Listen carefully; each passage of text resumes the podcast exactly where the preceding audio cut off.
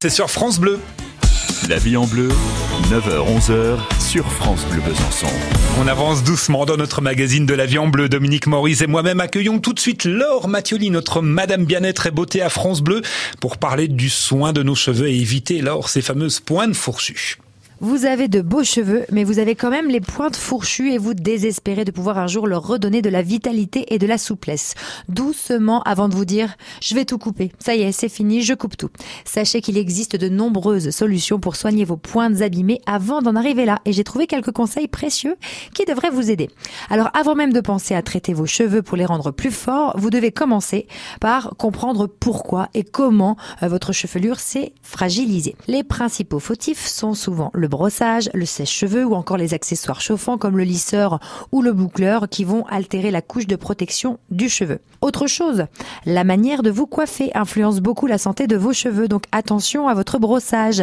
Les spécialistes conseillent l'utilisation de brosses à poils naturelles, comme les brosses en poils de sanglier par exemple, qui seront beaucoup plus doux. Et surtout, hein, si vous avez les cheveux secs qui ont tendance à s'emmêler, ces brosses sont assez magiques car elles démêlent plus facilement et sans faire mal surtout. Et pour les adeptes du brushing, pensez à moduler votre température de chauffe et si possible, vous actionnez l'option air froid pour refroidir vos cheveux et surtout, mettez toujours un soin protecteur avant le coiffage pour donner à vos cheveux suffisamment d'armes pour résister à la chaleur. Si malgré les précautions prises pour votre coiffage, vous avez quand même les cheveux abîmés, sachez qu'il vous reste encore une option. Le soin capillaire. Qui dit pointe effilochée dit nécessairement cheveux asséchés. Donc il va falloir dégainer tout l'attirail de soins hautement nutritifs qui va restaurer la structure de vos fibres. Et pour le coup, vous n'aurez certainement aucune difficulté à dénicher les bons produits. Ce qu'il faut avant tout, c'est veiller à choisir des produits adaptés à la nature de vos cheveux. Les cheveux fins, sont ceux qui sont le plus souvent touchés par ce triste phénomène, mais avoir des fourches n'est pas non plus une fatalité. Donc pour ça, plusieurs options s'offrent à vous. Tout d'abord, vous devez impérativement appliquer un après-shampoing pour cheveux abîmés après chacun de vos shampoings. Ensuite, il est vivement recommandé d'utiliser plusieurs fois par semaine des soins plus nourrissants. Masques, bains d'huile, soins à la kératine, sérum, etc. Il y a plein plein de choses.